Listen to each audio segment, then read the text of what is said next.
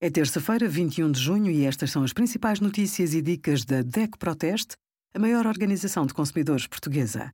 Hoje, em DECO.proteste.pt, sugerimos a relação entre utente e médico de família ainda não goza de plena saúde, salas para fumadores interditas em estabelecimentos até 100 metros quadrados e o nosso teste a 33 protetores solares.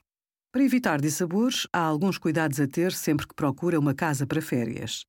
De preferência, recorra a um imóvel no qual já tenha estado. Os contactos de uma pessoa amiga ou de um conhecido também podem ser úteis. Caso procure casa pela internet, prefira plataformas ou jornais fiáveis. Comece por ver no anúncio o número de registro de alojamento local. De seguida, confirme-o no site do Turismo de Portugal. Desta forma, fica a saber a localização da casa, quem é o titular e os respectivos elementos de identificação. Quem procura casa para férias deve evitar precipitações, sobretudo na altura de pagar e quando a reserva é feita através da internet. Se recorrer a plataformas como o Airbnb, há cuidados específicos a ter. Desconfie se for barato. Visite o imóvel e confirme tudo antes de pagar. Obrigada por acompanhar a DEC Proteste a contribuir para consumidores mais informados, participativos e exigentes. Visite o nosso site em deco.proteste.pt.